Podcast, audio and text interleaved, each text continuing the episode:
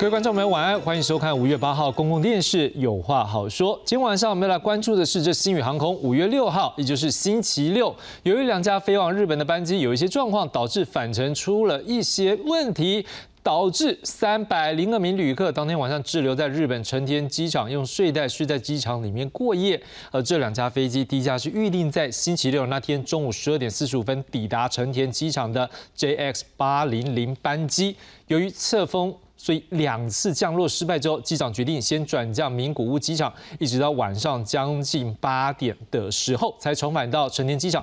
不过这架飞机原本十二点四十五分呢降落之后呢，就要接着飞下午一点五十五分从日本成田飞回台北的 JX 八零一的航班。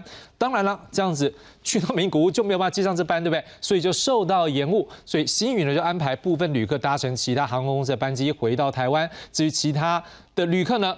则是安排搭乘晚一点，也就是原本预定在下午四点十分回到台湾的 JX 八零三的班机，可是问题又来了，就这一班 JX 八零三班机，它的飞机它去到日本之后，这一班呐，因为降落现在传出可能有重落地或什么，所以导致灯号出现异常，哎，那要检查呢，所以检查到来好。到了晚间六点多完成检查的时候，只是很多的因素啦，像是哎现场这个机场塞机，好机师的工作时间也有超时，所以很多的问题加总起来，最后决定调两名从台湾飞去的机师来做支援。不等到这两名机师回到来到这架班机上面的时候，向塔台请求起飞的时候，又遇到机场。过了他们宵禁的时间了，所以不准起飞。就这时候呢，好吧，这三百零二位旅客只好是下机用睡袋在机场过夜。当然，这个新航空也已经做了相关的一个消费者权益的一个保护，像是说他们认就是提供了好的来回机票的一个补偿。不过对消费者来讲，可能时间上面的一个压力也是一个问题。当然，就飞行安全角度，这也值得我们来关注。今天晚上我们去邀请专家学者来为我们做深入的讨论。第一位介绍是台湾海洋大学航管系教授严静茹杨老师。各位观众，呃，大家好。第二位介绍是前民航机师于浩伟于老师，主持人好，大家观众晚安。第三位介绍是消基会交通委员会召集人李克松李老师，大家晚安。好的，今天晚上我们就先从今天这最新的进展来看起。为了解决新宇航空东京飞台北航班误点状况，新宇航空董事长张国伟七号第一时间带机师飞日本，再亲自将飞机开回台湾，力拼挽救形象，却因为这段话引起外界关注。啊，你看我也没没办法，我也要自己亲自。对啊，昨天到现在我都没睡觉，从三点开始搞。传出就是张国伟自称一夜没睡，引起民航局将张国伟列入调查，有疲劳驾驶或超过执勤时间。但传出民航局要查的不止这一项，包含新宇客机转降过程、飞行操作是否符合 SOP，以及日本塔台是否确实同意起飞又取消，这些通通都要查。对于新宇航空误点，民航局表示要求新宇航空立即检讨改善，目前各项程序都在进行中。新宇航空则表示会全面检讨，接受指教，对旅客和社会大众致歉。而张国伟更宣布来回机票全额退费，赔偿金额至少五百七十万来灭火。不过专家认为新宇这次判断失准，也凸显只有三架 A 三五零的新宇容不了一次犯错的空间。当初判断失准啊，造成他的后面的应变的处理。不是非常的理想，它的调度太吃紧了哈。我看起来，如果洛杉矶的飞机必须要靠我们的 A 三五来飞的话哈，它有大概有两架困在日本，它就没办法正常的去做洛杉矶的航线的服务。那这个影响都是连锁，它还要继续扩充北美的这个航线哈。所以我们的想法是，机师哈或是飞飞行组员够不够？飞机够不够？这个是决定它是不是继续扩充航线的一个基础了。我想这部分也会在我们后续在核准航线里面会做一些考量。专家认为，新宇航空航线扩展太快，建议等机队扩大，有足够飞机和机组员应援，才能避免航班延误等事件重演。记者纵道。回到现场，我们来整理一下到底当天发生什么样的事情。我们一起来关注。来，先看到的是这 JX 八零零航班，我们刚刚讲过了，原定是十二点四十五分抵达日本成田机场，因为侧风很强烈，重飞两次之后转降名古屋加油，在晚间七点五十二分，日本时间的七点五十二分重返成田机场。好，那 JS 八零零的机组员，他们所剩下的工时已经不足以再执行 JS 八零一返程回台，而这几乎也都可以说是呃。也有一些说法，认为说这时间上在一开始做这决定的时候就肯定决定这一切了。我们大家请老师来帮我们分析一下。然后 JS 八零一的部分旅客呢，再转给其他航空公司部分呢，并入下一班就是 JS 八零三返台。那刚才没讲到 JS 八零三原定四点十分要起飞，不过。因为指示灯有异常，那当然要检修啦。好，那又因为太多航班也受到侧风影响，排队等待起降。好，这时候呢，最后又一个问题啦，组员也借临时，就是也来到可能会有超时工作的状况，所以这当然在飞行安全上是不可以的。于是呢，新宇就赶紧派出两位机师，不过抵达时间来到这个地方的时候，可能晚了。当他们要向这个塔台要求请求起飞的时候，已经。有面临到宵禁的问题，所以没有办法起飞，所以旅客呢就被迫在航下的管制区候机室来过夜。我们先请教严严老师，就这个事件上面来讲，目前看到几个时间点，不可否认都是跟飞航安全有关系。可是现在观众们关注的是，请问新宇难道在第一时间，例如说我决定要转飞名古屋的时候，是不是这时候就大概知道我后面？因为我飞过去，我不知道什么样时间，但是我知道我后面有一班，这班是八零一，就是大概会 delay 了。好，因为这班 delay，我就可能知道我有 A B C D E 各项的应应的步骤要做好。所以观众现在很好奇说，哎，难道你都没有应应步骤吗？还是说这应应步骤超过他想象？那另外后面那班也是一样啊，你落地之后，你可能应应前面一班有什么因素，也会有它的步骤啊。这个过程当中，是不是有可能这些步骤，或者是有些思考范围是超过新宇的想象？好，呃，我想我用一个很简单的例子来跟大家说明。哦，就是呃，航空公司基本上它就做两件事情，一个是安全，好，一个是旅客。那旅客的服务，那我们可以想说，航空公司它必须在符合安全的规定底下来达成那个对旅客的服务，它的这个呃允诺啊承诺。那一般我们旅客所关系，我们看到的。就是航空公司给我们的这个服务，那安全那个部分，通常我们不会去管它，因为有民航局帮我们把关，有很多很多国内外的机构对帮我们把关，所以我们比较关心的就是我们切身所了解的是呃服务的这一块。好，那。呃，就是这么多的这个事件哈，就是刚刚主持人讲的，把它列出来，就所有的呃不常发生的事情，全部都发生在一起。很巧合哦，很巧合，非常巧合。对，但是对航空公司来讲，这个是责无旁贷。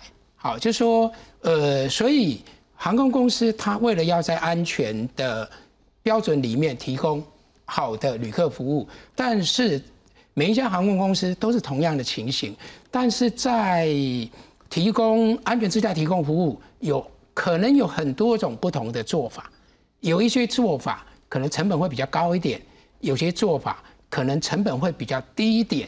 好，就有一点像呃，我们个人，比如说很多很多的这些汽车的维修，好，呃，你做的为了要减成本，你做的比较保守一点。那你可能出问题的时候，呃，手忙脚乱的机会会比较大。好，所以呃，我我觉得这一个事件，呃，会让所有的旅客也好，让呃航空公司，让我们的这个民航主管单位也好，呃，就可以好好的去检视。好，那呃，旅客在购买机票的时候，呃，可能。更需要的要去留意，好，可能我们平常都不会关心，好，我们要去留意，这家航空公司的备胎做的怎么样，备援系统，我们专业的来讲，啊，或者是说出了事情之后，它的服务紧急危机处理的是怎么样？那我想这些大概都给我们的旅客一些，呃，很一对。这一这一批旅客来讲，他当然是一个永生难忘的一个 那个呃事件。那当然，对于其他的旅客来讲，也可以让我们学习到说，未来在选择这些服务的时候，可能还有更多需要去考虑的。嗯，不过老师已经点出来了，就是目前新宇在假设我们就直接这种案例来看，就这案例可能看出来像 SOP，或者是他目前机队的一个规模，可能也是我们后面要来关注的。我们大家继续来谈。浩伟兄，我们想。再谈一个部分，那这部分我们先来看一个整理。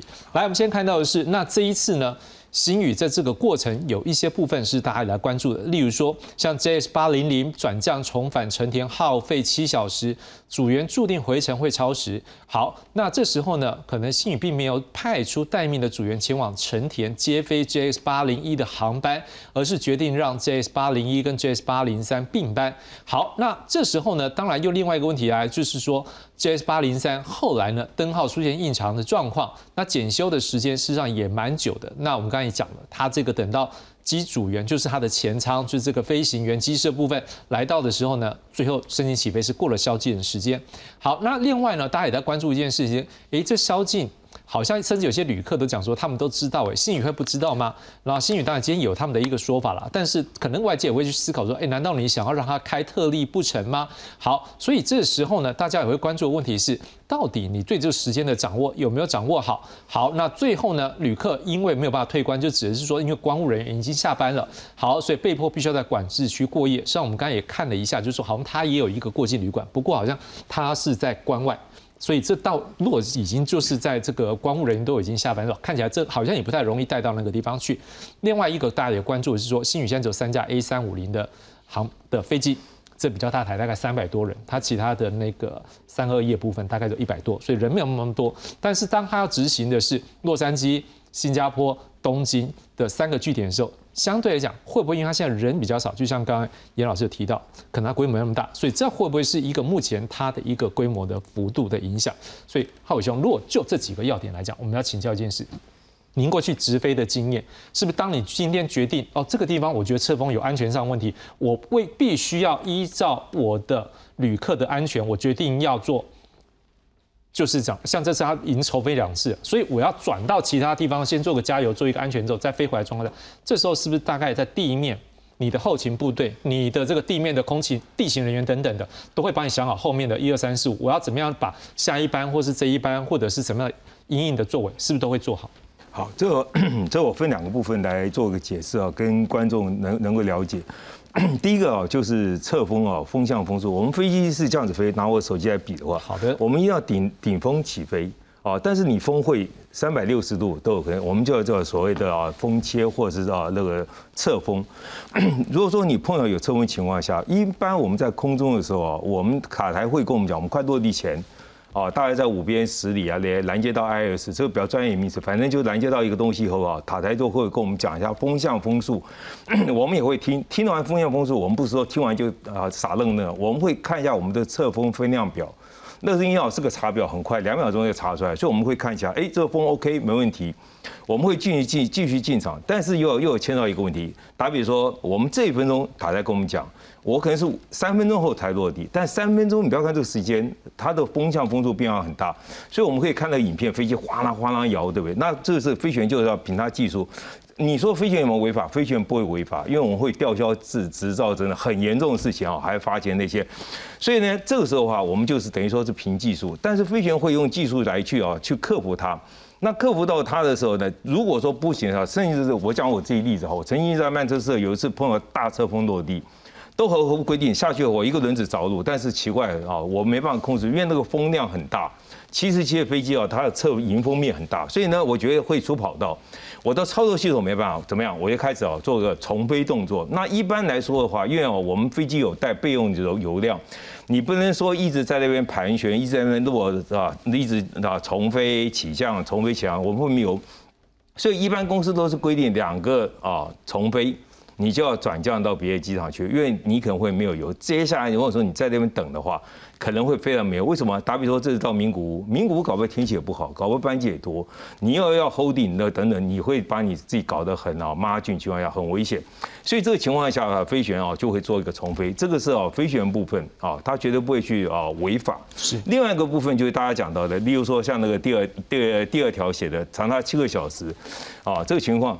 因为我们飞行员来讲的话，我们飞行员要要看两个两个时间。当然，一架飞机有前舱后舱。我我最主要现在讲前舱，因为前舱比后舱还严格。为什么？前舱看两个时间，一个就是哦，我们一般劳工的工时报道。对，假如说主持人你现在对不对？超过时间，可能公司给你的钱 OK 没关系，你只要不生气好。但是飞行员来讲的话，这个时间不能超过。你中间要有 turnaround 休息时间。举例来讲的话，我们啊，我们以前飞的时候，从台北到呃洛杉矶。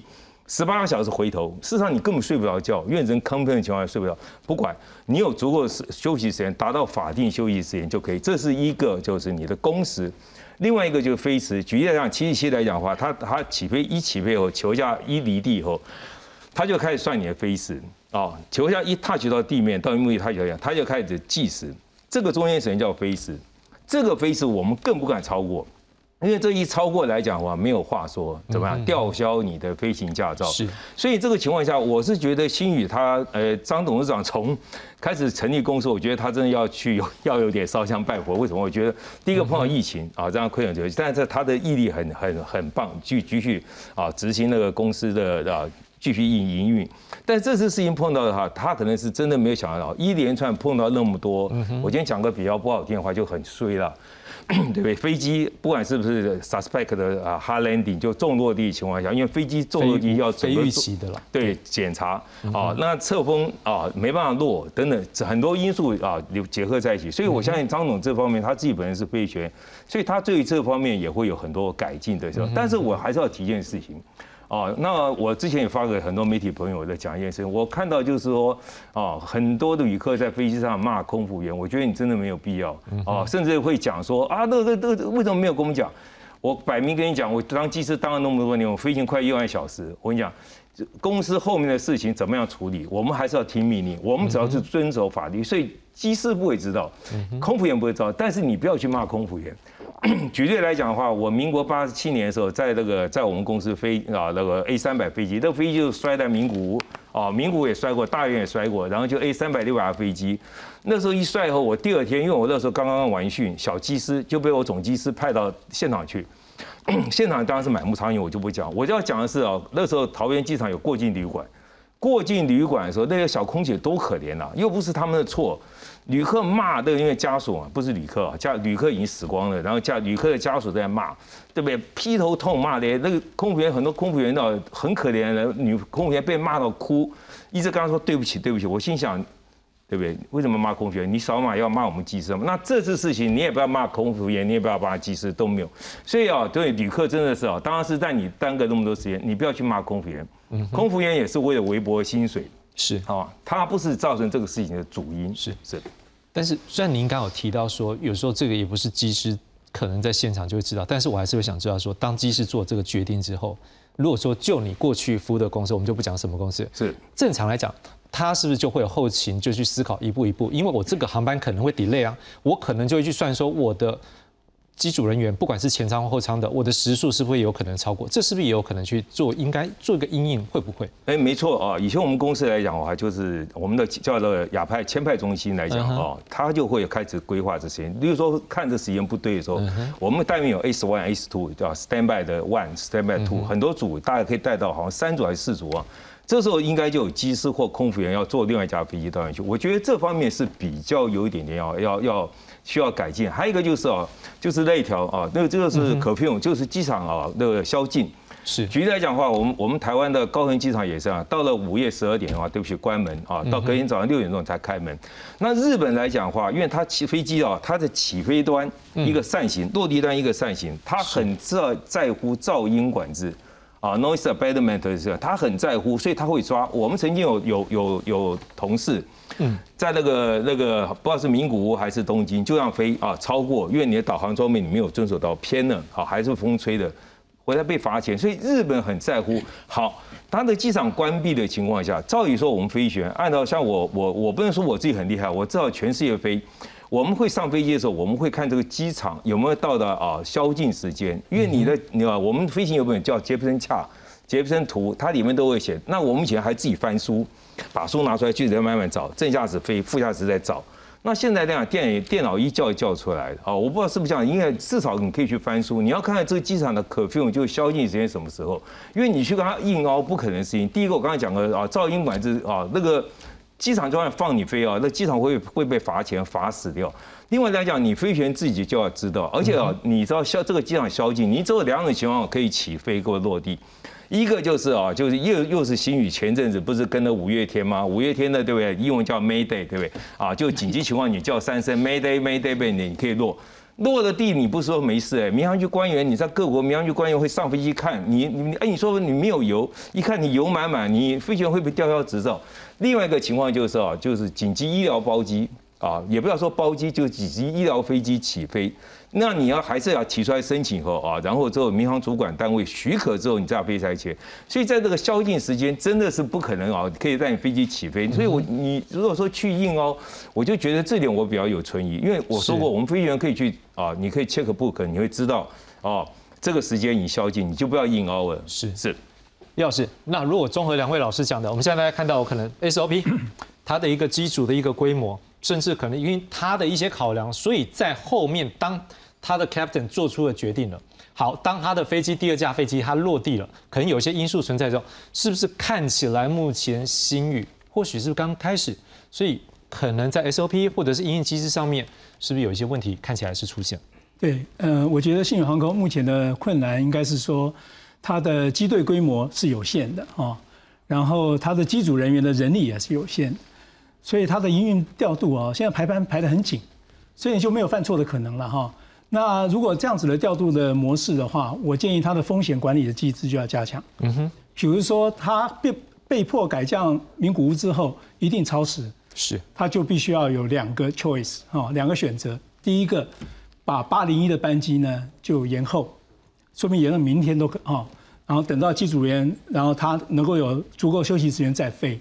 那另外一种就是从台湾立刻就派遣这个备用的机组员去。然后把它飞回来，可是他最后只派了两位机师啊，哈，包括我们的董事长，所以看起来他只想把飞机用空机飞回来。那两位那时候他们的张轨还没有到，对他没有，可是他没有张轨是第二天，他没有把机组员，就是后舱的组员也去做这个备用的派遣，是，所以他没有办法服务。服务乘客是是，所以他看起来只想把飞机飞回来，去应变我们要飞洛杉矶的班机了。哦，看起来是这样。那是第二天是。不过您刚刚讲的是说第一天他只有派两位去这样子。对，两位去嘛。哈，对。所以呃，基本上我的一呃我我觉得呢哈，新宇航空基本上它的风险管理的机制要一定要加强。比如说它能够应变的方式了哈，比如他就让这些旅客去调查他的选择。如果他是要急着回来的哦，我们就。改签啊，看其他的航机是。如果不急着回来的话，我们就安排你住宿，等到你第二天再飞回来。是。我觉得这样子的选择可能会让我们的应变的处理会更有人性化的。嗯那旅客也会得到第一手的讯息。是。其实那个第一手的讯息应该很清楚了哈。我是不晓得我们的派遣中心，然后是不是可以把足够的讯息告诉我们的后勤人员，然后就让旅客完全充分了解他应该用什么样的方式来做处理。老师，我们回到一个点，因为您今天双重身份，一方面是交通学者，二方面也是消基会的一个召集人。我想问一下，就这样的案例，像今天也有一些啊媒体啊，就是媒体人啊，有一些关注，是认为是说，哎，如果像这样的状况，来回机票都送你，感觉上是很有诚意。但是我不知道从消费者保护角度，你怎么样看？因为可能有些观众，我不敢讲我了，可能有些观众是可能坐在机上，这样那个座位都不大嘛，三四个小时可能就开海拔、开海深，然后又七个小时，哇，那个感觉上上是压力很大。那这种还有没有在算上是说时间上面的成本？您怎么样看消基会的角度的话，会怎么样？消费者权益有被保护到吗？我觉得应该从旅客的呃的角度来看哈，我们就是将心比心。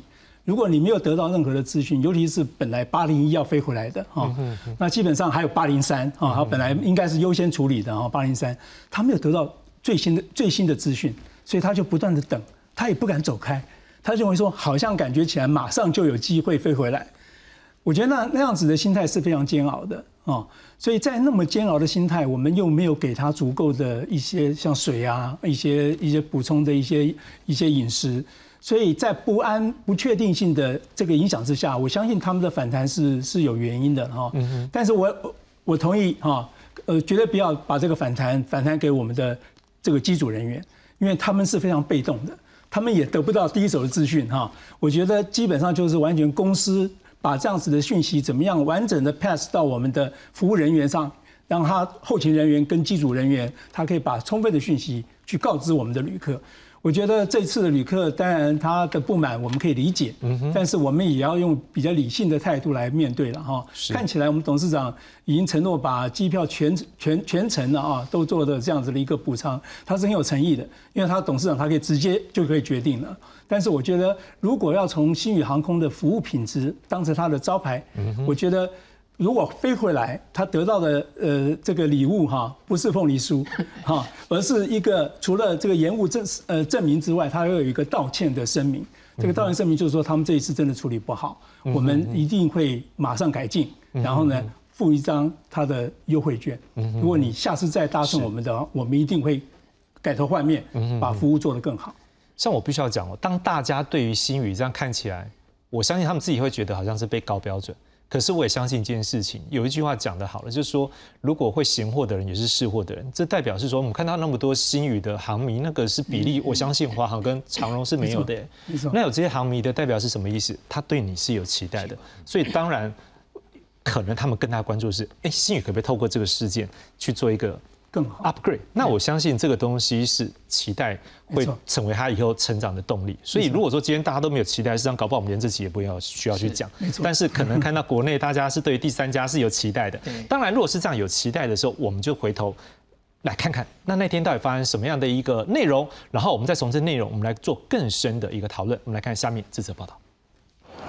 推着大包小包的行李，经过漫长的等待与安排，受困在日本的新宇航空乘客有一百八十二人，已经于七号下午抵台。呃，今天知道十二点不能飞的话，其实可以先让我们下飞机稍作休息，因为大家在那个密闭的空间里面坐了好几个小时，其实蛮不舒服的。我觉得就将心比心啊，对，当然会有些人比较。生气。新宇航空班机接连在日本发生状况，董事长张国伟一早现身日本成田机场，数度向旅客道歉，宣布来回机票全额退费，并亲自把飞机开回台湾。说的这块呢，说真的，要是我，我也很生气的，将心比心啊，哦，啊，我就尽量这样子，啊，哦，啊，真的在跟各位说抱歉。就在六号中午原定要在东京成田机场降落的新宇。JX 八百班机碰上风势不稳定，三度降落失败，延误长达七小时。后面本想并班，结果又因为 JX 八零三警示灯显示异常，三百零二人受困成田机场，满地都是睡袋。公司在带风向了啦，说什么新闻已经写说是怪风啊，怪风造成的。除了乘客气到破口大骂，外界也质疑这回新宇的危机处理及机组员超时工作的问题。尽管已经从台湾调度两名机师飞往东京，要负责直飞 JX 八零三，但因为成田机场有宵禁的规定，凌晨零时到清晨六点是禁止起降。那他们压力其实也很大啦，所以后来就是他们决定说，只延到十二点，就不延再多延那个半个小时啊。本来说 OK，那后来又不 OK。那依照劳基法，它本来在正常情况下就不应该超过十二小时。民航法规规范空服员跟机师他们的飞航执行时间都不能超过十四小时。机师他这个按照目前的讯息都有提到说他是已经是确定不能飞的。而针对此事件，民航局也说会立即请新宇航空说明，包括飞行作业过程、机长的处置是否妥适。至于航班取消并班对消费者权益的处置所引发的相关状况，也会要求新宇航空立即检讨改善。记者韦秋福在陈立峰台北台湾报道。好，第一轮讨论，我们大概看得出来，基本上遇到这状况，对新宇来讲，可能真的是一连串的巧合，想都想不到。哎，可是每次这样的状况，更是考验他的应变能力啊。来，我们来看一下他们的应变能力，在那天可能有哪些部分是值得去思考的。我们先来看到的是在人机接回的部分。好，在一开始呢，我们刚刚有讲了，这八零一要回来台湾这部分呢，有部分旅客他是已经迁转其他航空回到台湾。好，然后在第二天呢。因为也已经有很多旅客光靠他的一架 C 三二零呢，啊呃那个 A 三二一一百多名是不够，所以他也有其他旅客呢第二天呢是迁转其他航空回到台湾。而在五月七号清晨呢，这架 A 三二一呢飞去的时候，我们刚讲了只有一百多位嘛，所以也是不够。好，然后另外呢，在八零一八零三这两架 A 三五零呢，则是有四名机师，包括张国伟驾驶返台。总之呢。飞机的部分另外处理，那人的部分透过一架 A 三二一，还有其他的航空这协助呢，基本上全部带回来台湾，而赔偿方式呢，就三百零二位旅客。好，我们刚刚讲了来回机票退款，另外每人一盒凤梨酥，还有附上延误证明。如果他有一些保险上的需求，可以去获得一些理赔。好，新宇的发言的部分，我们来看到是新宇航空公关长聂国伟，他是说，他认为他们已经做的够多了，已经够了。好，目前没有其他的补偿方案。而日新宇航空的董事长张国伟，他在谈到关于宵禁还有是不是有一些沟通的部分的时候，他有提到一些话，竟然也被各界认为会不会有一些后续的风波可能会引发。就是他提到说，诶，日本官僚比较严重啦，比较难吹啦，不好意思。好，那当然就这些的应对，观众朋友。可能有一些想法，但是我也相信在机上的朋友也有一些想法。不过我回过头来，我想要请教老师，如果就这些角度来看的时候，好，例如说它的强风，好，我们刚刚讲的这当然是安全上的问题。好，但是当我决定的时候，我就应该有一个应应措施。好，当我第二架下去的时候，我也可能有一个中落地的状况之下，好，灯号出现异常，这也不是到后面你要起飞，可能才有去 check 的时候才发现，在前面可能也都知道。好，那如果这样一个一个下来的时候，这个应变机制会不会可能他们现在的游戏规则啊不不能讲游戏规则，更正他们的公司的一个规则，或者是过去应变的经验，在这个新的组来讲，是不是还在磨合？呃，我我想借这个机会，主持人提的这个问题，那我想跟大家分享一下。就我我觉得在呃危机处理的时候，呃需要呃注意的，航空公司可以做的，就是不管。呃，什么事情？好，就是不管这个是运气不好啦，或是衰啦，或者是怎么样，呃，这个天气不好发生了之后，就是平常没有常常发生嘛，就是危机。那我觉得，呃，服务业、航空公司在做危机处理的是很重要。第一件事情就是要有充分的资讯。嗯，好，刚我们那个主持人，呃，那个李李召集人李老师，呃，也有提到说，这个充分的资讯很重要。他充分的资讯，第一个是对。后勤这个部分，比如说签派这个部分机务的这个充分的资讯。第二个资讯是给旅客的这个呃充分的资讯，因为要让他很清楚现在的状况。一般这种呃飞机延误的处理不外乎几种嘛，第一个就是等下一班好飞回来，好，第二个就是迁转转其他的航空公司，那第三种就是过夜，明天再飞。好，大概就是因为在日本嘛，这个不太可能取消行程啊，因为他一定要回台湾，所以大概就三种。好，所以呃，必须让旅客有充分的资讯，然后让他来选择，而且这个选择很早决定。好，就是就是，但是在做前面这些，呃，还有一个很重要的关键就是现场要有一个有权决定的人是谁。嗯，好，所以这个部分。呃，目前大概都没有讨论到当时是谁决定的，所以我我我是建议啦，这个部分虽然不一定是飞安，但是其实跟民航局的空运组管的这个呃飞行服务也跟旅客服务也有关系，这个部分其实也可以介入调查。好，就是因为呃媒体有提到说民航局要要求那个。那个新宇航空写报告要调查报告，那所以，我我我觉得这个部分非常重要，因为目前我们在媒体里面所看到的，大概都是张董事长非常忙，跑来跑去，还要开飞机、搭搭飞机去把飞机开回来，然后所有的赔偿等等等等，那这个其实是对张董事来讲是很辛苦的。好，所以呃，这个。我刚刚所提到那个机制非常非常的重要，就一个有权决定在外在，尤其这个是在日本哈，不是在台湾，我们称就在外面好，那一定要可以很快做决定的。那目前我们所看到的这个，就是刚刚那个主持人所要一个步骤一个步骤一个步骤，看起来这个危机处理的方式，好，从媒体现在所接到的讯息。好，因为目前我们没有看到新宇航空正式的新闻稿来，或是记者会来说明他怎么做决策。那现在从呃主持人刚刚所提到的这些媒体的报道看起来，呃新宇航空这一次的危机处理的决策，每一个阶段好像都是从我刚刚所提到的成本比较低的来考量。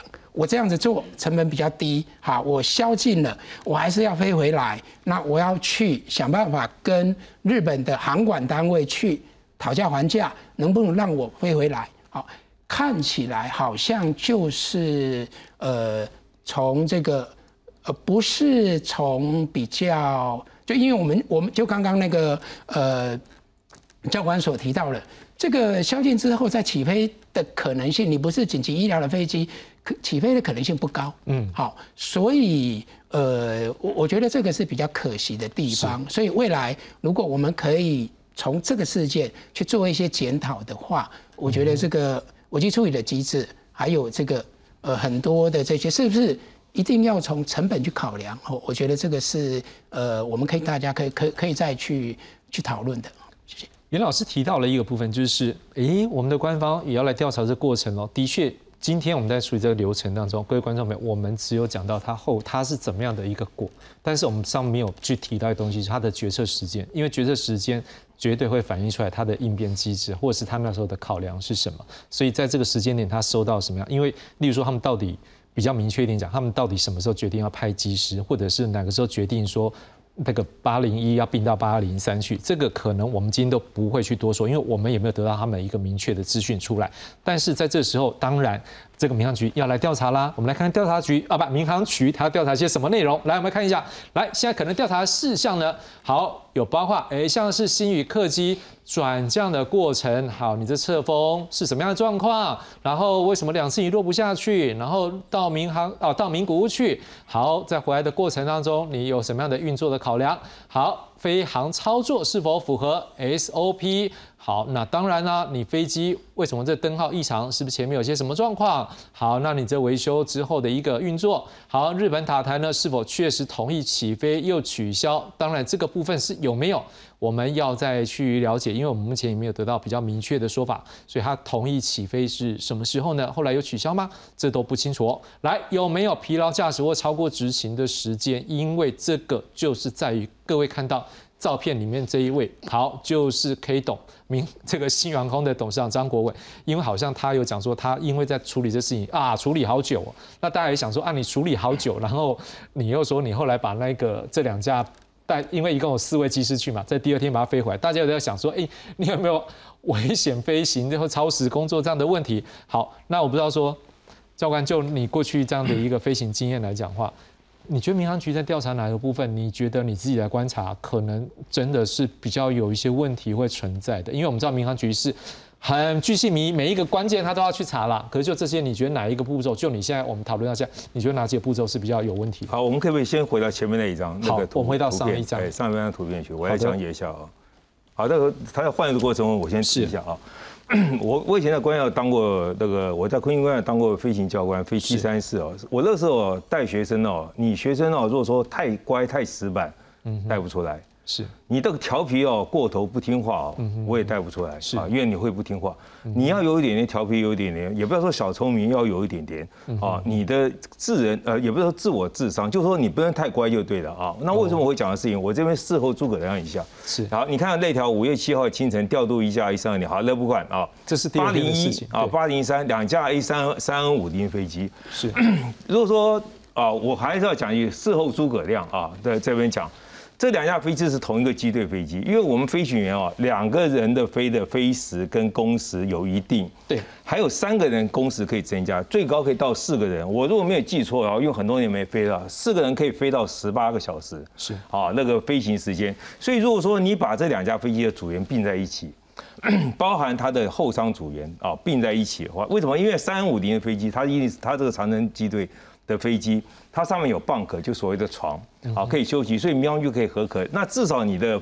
你的危机就减掉一半，你有一架飞机不会因为组员的超时飞。当然我说我事后诸葛亮，所以啊，如果这就是我刚才讲的，你一个风险啊评估跟风险的一个管理情况下，还有一个就加上你自己的智慧。我不说你没有智慧啊，就说因为人碰到紧急情况都会紧张，啊，你去把它综合起来，因为它两个是同一个机队飞机，所以飞员都是 qualified 的。对，你把它两个人对不对？四个人你飞美国都可以飞，好，为什么？因为它四个四个组员的话可以到达十八个小时，它的飞时跟工时。不一样是是，可是我们就要讲是说，教官，我想问，一般飞日本会那种加强编组吗？因为我们刚刚讲的时候，如果两位一般是一般的标准的一个，不会，日本应该就是都是标准嘛？不会，对，因为他的他这个他这个是牵扯到就是说发薪水的问题 啊，因为你三个，因为每一家应该如果说他这个，但如果说张张董事长知道的话，他要派三个组员。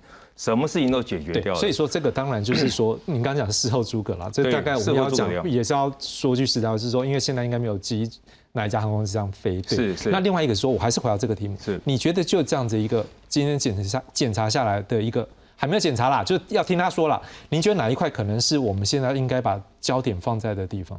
呃，那个因为哦，那个飞机哦异常，好像听说是重落地，那个真的是很难个去预防啊，因为它这个飞行只要感觉到重的话。他就可以填那个我们的这个 log 本，他就会检查飞机，要整个检查，这个他没办法。但是我觉得这个，我就还是回我刚刚讲的啊，主员疲劳驾驶这个部分啊，你可以去并，可能民航局啊会很生气，但是呢，你是在一个合法的是。呃那个范围内去做，至少我们刚讲两架飞机对不对？你有一架 A 三五零还是可以继续执行。对，这个没问题，所以我觉得这几项来讲的话，啊，转向过程应该没问题啊，也都还好，应该是都有符合合乎的 SOP。是啊，我唯一就还是存疑，就是说为什么宵禁的话还要还要去请求？但因为别人不会让你飞，是，特别是日本，日本那个噪音管制很严格，是你你机场放行的话，他会被他老百姓骂死。是啊，我们现在飞日本都很小心，所以这几项都还好，对不对？对，李老师，那我就需要问啊，机师那边也说觉得还好啊，那到底现在调查的方向？要怎么讲才对？因为应该是有问题嘛，大家才会有这状况。那还是说现在调查的方向没有掌握到吗？我觉得比较有问题应该是最后两项。最后两项，第一个，我觉得跟塔台去去协商或讨论，可不可以呃超过宵禁的时间去飞？这个我觉得是完全不对。OK，啊，这个应该绝对呃绝对。因为那是游戏规则嘛，对不对？它的规则，落这机场就应该知道它的规定。嗯，对，你还去跟他去做一些讨论，而且讨论以后好像就直接被拒绝嘛，啊，就变成这样哈。那最后一个，我觉得要去检视了，有没有疲劳驾驶？然后，其实张辉董事长哈事必躬亲，嗯哼，是优点也是缺点。OK，优点就是大家都觉得哦，决策很快，哦，就这是赔偿机票，他 他个人就会决定了啊。是，但是他的缺点就是，他有没有去分成授权？OK，让每一个管理的阶层都有足够的授权去帮他去担这个责任，就可以决定，还是每次都一定要他来决定之后呢，他们才会去做执行。是，那这一次我觉得他太累了，他一定是疲劳疲劳驾驶回来的了。哦，我我看起来是这样，因为他都完完全没有睡嘛。半夜又搭了红眼班机去，然后又这边呃去道歉，就怎么样？他飞一个虽然是没有没有乘客的班机回来，但是我觉得那个绝对绝对会有飞安的问题了。老师，我们还要等他们的说明了。我们也不能说绝对。我了解，我们说有这可能性，有这可能性。我觉得民航局可能要调查这个部分，如果跟飞安有关的话呢，我觉得这很重要。老师，我还是要回到啊，就是说这是毕竟是第二天的事情。就第一天来讲，你觉得到底现在调查的这个方向来讲，就第一天事情上。有没有抓到重点？还是说现在可能真正的问题，恐怕也不是一般非安调查的问题而已，而是在他一家公司运作上面的一个 brain，他的一个大脑，或者是他的运作机制，才是真正可能大家要去关注的。对，我觉得基本上可以认定，就是新宇航空这次风险管理的机制，它是不及格的。我们要讲哈，从刚开始去判断，它就失准，改降名古屋一定超时工作。超时工作的话，它大概就有两个 SOP 必须要执行了，派备用的机组员过来，或者是我们就让旅客去做选择，迁转就迁转，然后他想要留下来就留下来，然后把旅客分流之后，他的整个应变的处理的机制就会非常明确。我觉得这方面的 SOP 啊，我觉得我建议啦，民航局也可以借这个机会去探讨所有的航空公司在比较紧凑的。这个航班的派遣的情况下，它的风险管理的 SOP 是不是符合我们真正的安全或者是一些相关的规定的需要？老师，在一个问题，就目前来讲，它三架 A 五零 A 三五零比较可以载比较多一点，但是它目前三个点，但是它之后它也打算要再扩充北美，当然这也是它后面还有一个前提，它后面好像也还有再增加一架，但是就目前它的一个飞机的数量，它如果这样的一个产能。当然，今天有人在分析啊，因为他现在就是洗干聊他多后，嗯，但是他可能也是第一次遇到这样滑铁卢，就是出了一点状况。如果像这样的一个航班的一个编排的时候，是不是这家公司未来要去扩充的时候，可能会让民航局？会打上一个问号呢？对，确实哈，因为它三架 A 三五零，它要飞三个地方，然后完全看需求。呃，日本这这这个航班的需求比较高，他也去飞日本。嗯可是呢，明明第二天他就必须要飞洛杉矶了哈，三架飞机一定是不够的。嗯他又做混合调度啊，所以我我认为，如果飞洛杉矶一定要呃用 A 三五零来飞，他就必须要有一个备用的一架 A 三五零来做支援。是。比如说，他车辆万一发生了故障，需要维修，对，他还有一个备用的 A 三五零。没错，没错。可以随时飞去那边做支援。对，这是至少的要求。如果你它整个营运调度上面都没有这样一个备用飞机的这样子的一个观念的话，将来风险还是很大的。是我我这边想要插一个题目，我想要问一下那个教官，就是说，如果一般的航空公司在飞的时候，是不是希望说我的这个飞机尽量不要休息时间太多？因为一种说法说，是不是这个休息太多，当然就是资产的一个浪费嘛。第二个，好像也有一个说法说，是不是反而会比较。对于它的一个维护上面来讲，反而比较不好，是这样的说法吗？不会，因为飞机来讲，它不像人哦，有那个什么工时、飞时的哦限制。那飞机的话，它一定是一直飞，一直飞。它只要按照该做的检查，检查完，加完油之后呢，飞机可以飞。你不要认为说飞机飞二十四小时。我们经常啊，我们以前在飞机上，经常一个太阳眼镜没有戴，就不知道到哪边去了，一下跑美国，一下跑到欧洲，大概一两个月后才会回来。所以它飞机可以一直二十四小时飞，啊，就没问题。只要它做完。该啊，民航局规定的检查、加油等等事情，所以没问题。最主要是飞机上的人，不管是前舱组员或后舱组员，他们要休息时间，你就要有换班轮班制，可以可以上去。所以你看，我们每次在国外的时候也是这样，我们一下飞机，后面组员就上班，飞机马上飞走，飞机不用休息，因为也也是牵涉到赚钱呐。是，他只要放在地面上的话，就是耗钱，不管是停机费、维修费那些，都是钱。那他现在会不会还没有到一个机组、一个机队的一个规模的状态？所以可能是不是这种状况，他？发生的几率相对就比较多，而且这次就让它真的发生。对，我相信哦，因为哦，因为一般航空公司哦，他要去争取到航权哦，就是说可以飞这航线来讲啊，像我们以前那个时候的，好，你就是我不，你现在应该一样，你就要比序。第一个你飞安，那像这种事情来讲的话，在这比序上的话，可能新宇航空就会扣个几分，那可能你要再分到航权情况下的话，就会排到比较后面。当然，确实绝对会有影响的。是，好的，那我想问一下严老师。那难道这个状况是只有新宇第一次发生吗？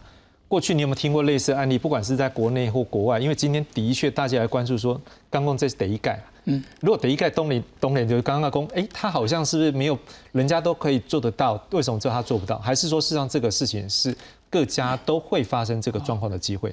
先不谈国内航线，因为国内航线碰到这个金门马祖，大家。都知道，我们军机会去帮忙飞。对，那国际的话，这个是呃，不是说新宇是第一次，也这个也不是说，就以整个这个呃航空市场来讲，也不是那么的非常非常少见。对，所以呃，尤其是对常常飞行的人，可能他常常会碰到。呃，我自己虽然不常飞行，我也碰过。哦，对我碰过，但是呃，就。呃，我当时是去香港，那那个因为香港的航班华航跟国泰很多，所以华航就把我迁转，就国泰就回来了。对，所以呃，而那一次呢，还是我自己就是错过那个航班，也还不是航空公司的错啊，那个是很久以前的事情，所以这一种都会发生。那我觉得最重要的就是我们刚刚所讨论的那个呃航空公司这个。危机处理的这个，还有刚刚那个赵杰仁提到风险管理的这个机制，如果有很快很明确的，好，不是完全以可能成本来考量的话，呃，很快的做决策，那我我觉得可能不会像那个今天的问题这么严重，因为比如说刚刚教官说事后诸葛，我我觉得不是。事后诸葛，而是说，呃，因为日本线我们知道它是标准派遣，两个两个前舱主任没有错，但是当你要去救火的时候，你的消防队可以多哦。多载几个，所以你会觉得说，免得要飞回来时候又出了什么状况，对不对？派四个去，你的成本是多两张机票，或是多这些那个前舱组员的这些薪水啦等等，那可能就就不会拖到。宵禁又不能飞，嗯哼，对，所以，我我们可能就不用今天在这个地方讨论。所以我觉得这个不是事后诸葛，而是说，呃，的确，那个尤其是一个。航空公司目前的机队规模不是那么大，嗯那以它目前的机队规模，我我可能觉得那个召集人所提到的那个呃，把一架 A 三五零做备援，其实那可能航空它可能要关门了，所以目前大概还没有办法，可是还是可以，因为他机队自己的机队没有办法备援，是。这个时候他必须跟找到好的盟友，就是说建立这种。迁转的这个机制，对对对对对，类似。是。我我想我们现在谈到现在，我们大概还剩下大概六分多钟的时间，我想我们已经有大概一个轮廓看出来，就是说这也是新宇他的成长过程。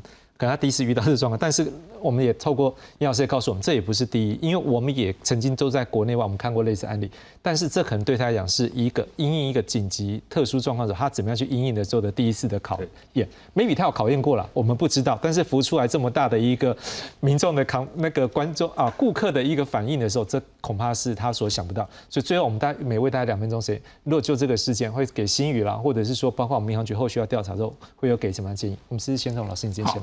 呃，第一个我要给这个新宇的建议是，成本绝对不是唯一的考量，尤其是那个新宇现在强调它是高商务客的这个部分，这第一个建议。第二个建议就是，呃，赔偿的部分可以再大方一点。就过去呀，我们所熟悉的，呃，当然这个没有没有诉诸任何的法规啦。那或许现在因为竞争比较激烈，也不可能那么大方。但是过去我们碰到的延误超过四个小时，就给你餐券。你就有一餐延误超过八个小时，你就可以选择出去外面过夜。所以或许就是对消费者来讲，可以大方一点。哎，这些人因为他都过夜了嘛，延误过夜了，他虽然有机睡机场，就是日本东京的那个饭店也好，就或是那个召集人刚刚讲了，再送一个来回的机票。对对对，因为我一直觉得目前以新宇的这个目前的声誉来讲。他他送这样子，我我觉得还是不够。是，危机就是转机啦，处理的好会更漂亮。好，来教官，我觉得就是问题就是说，可能就是他机飞机的数量还是不够，否则的话，你应该会有就是说可以周转的飞机过来帮忙这飞这一次。但是我还是要讲，虽然刚刚前面讲了很多新语的话，呃，不要说坏话了啊，就是说一些谏言，但是我还是要给张张董事长啊一一呃给他按个赞。为什么？因为他张董董事长他自己本身是飞行员。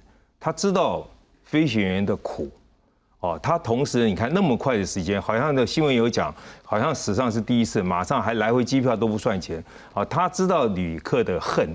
哦，为什么？因为你这毕竟睡机场啊，那些真的是很很辛苦啊，又又又冷啊那些。但是呢，他可以做到这些。你看，你可以看看我们坐个高铁，我不说高铁不好啊，我待会要坐高铁回去啊，对不对？高铁的话还什么三十分一个小时，对对，还要退多少？你看他不管，怕一下退。这个我认为啊，他是知道旅客的痛，但是他自己本身是飞行员，他也知道飞行员的苦。否则的话，像我们以前的话，公司可能就要逼我们去飞耶，我们都还还会说，哎，不能我我不飞。不飞的话，对不对？一一查法规，我是对的，他没办法处罚我。但是呢，可能别的地方会凹一下，等等情形。所以我觉得张董事长到还是那句话，他了解飞行员的苦，他知道旅客的痛。嗯哼。可是我这边还是要再请教一下，这是你刚刚是对他嘛？对。那如果说对于。他们的一个运作的机制，因为我们这四个人里面只有你飞过几次啊？对啊，你告诉我们，我还想这样，那你如果对他的一个危机处理的运作其实，你有没有一些什么建议的？哦，那因为我们以前最早的时候刚刚开始飞，例如说你这样重飞那些，可能还写一些报告，当然现在还是要写，可能会责啊，就得得到一些责难啊的情况。但是呢，事实上来讲，重飞本来就是应该的啊。你做重飞来讲，会耗油等等。但是说，例如说有些航空公司，它的主管，他我不说你不是你不是飞行员不能当主管，不是这个意思，就是说你可能有些某些地方不知道飞行员的苦的地方。哦，等等情形来讲的话，那我相信张董他自己是飞行员，他知道重飞一定是正常，我相信他不会回去处罚这个这个飞行员的什么呀等等情形哦，所以我是就这个部分来说，OK。啊是。好，来最后请李老师。好，新宇航空，我的建议是这样子啦。第一个要有风险管理的机制，然后在扩充它的航线的时候要保守一点，因为它在它是强调服务品质嘛，哈，在机队规模跟机组人员都是有限的情况下，要扩充每周的航线，我认为它可以慢一点，哦，把所有的资源都培养到一个足够的规模，再去扩充它的航线。那风险管理的部分，我建议他充充分的去授权。然后呢，让每一个管理阶层都可以得到足够的授权，他可以负责任去处理他应该处理的事情。可是老师还是有个问题，因为毕竟它是一个后起之秀，我们也知道，在过去前面这几年疫情的关系，那有人刚成立就都有这代际，它也是某个程度在财务一定有一定的压力，所以之前我们也看到他们有一些财务手段，试着要让他的一个平衡是能够做得出来。对。可是如果像我们刚讲说，他当然也希望赶快有更多的航点，能够有更多的 income 嘛。那这个角度你要怎么去看呢？它基本上不容易。疫情趋缓之后，乘客呃旅客会增量很很明显，所以他如果在旅客大量增量的情况下，如果机队规模跟机组人员还没有赶上的情况下，扩充航线确实有一定的风险。那有风险的话，它的风险管理机制就必须要加强。然后包括各碰到各种危机，像刚刚呃严老师讲的哈，其实迁转是我们大概常常飞都会碰到的情况下，可是它有飞机的压力。他必须要把飞机一定要赶快飞回台湾去飞洛杉矶，所以在这种压力之下，他的一些决定就会太仓促，然后可能就不够周全，反而让他损失的更多。那这样的话，是民航局这边你会给些建议呢？我觉得可以从我们的 SOP 去做检讨了，因为我相信每个 airline 航空都会碰到类似的情况下，他碰到这种呃风险管理跟危机处理的时候，他的 SO SOP 应该怎么定？如果碰到 A 发生了，B 要怎么处理？紧跟着 C、D 应该怎么样去做处理？那个 SOP 定得清楚，让航空公司也可以有所遵循。我觉得这是可以协助航空公司的部分。所以你现在意思说，应该建议民航局在这一次的时候，也要去看看他现在有没有这方面 SOP。没错。那如果有，就要去看看，哎，你在那个时间点，然后你的八八零零的时候，你的有没有依照你的 SOP 做？没错。那八零三、八零一是什么状？你的意思是这样？对，没错。当当你的前场组员跟或者是后场组员超时的时候，你的 SOP 应该是怎么样去做处理？他有没有按照这种 SOP？如果没有 SOP，民航局必须协助航空公司把它定出来。所以这才是真正可能我们要建议民航局，不是说刚才那几点。没错没错。因为那几点我们的确看起来就是好像也都是很一般的一般飞航事件的一个报告而已嘛。但是好像看不出来说为什么会有这么多的旅客住在 机场里面。对，所以这个当然也是后续提供政府以及。新航空多做思考，感谢各位收看。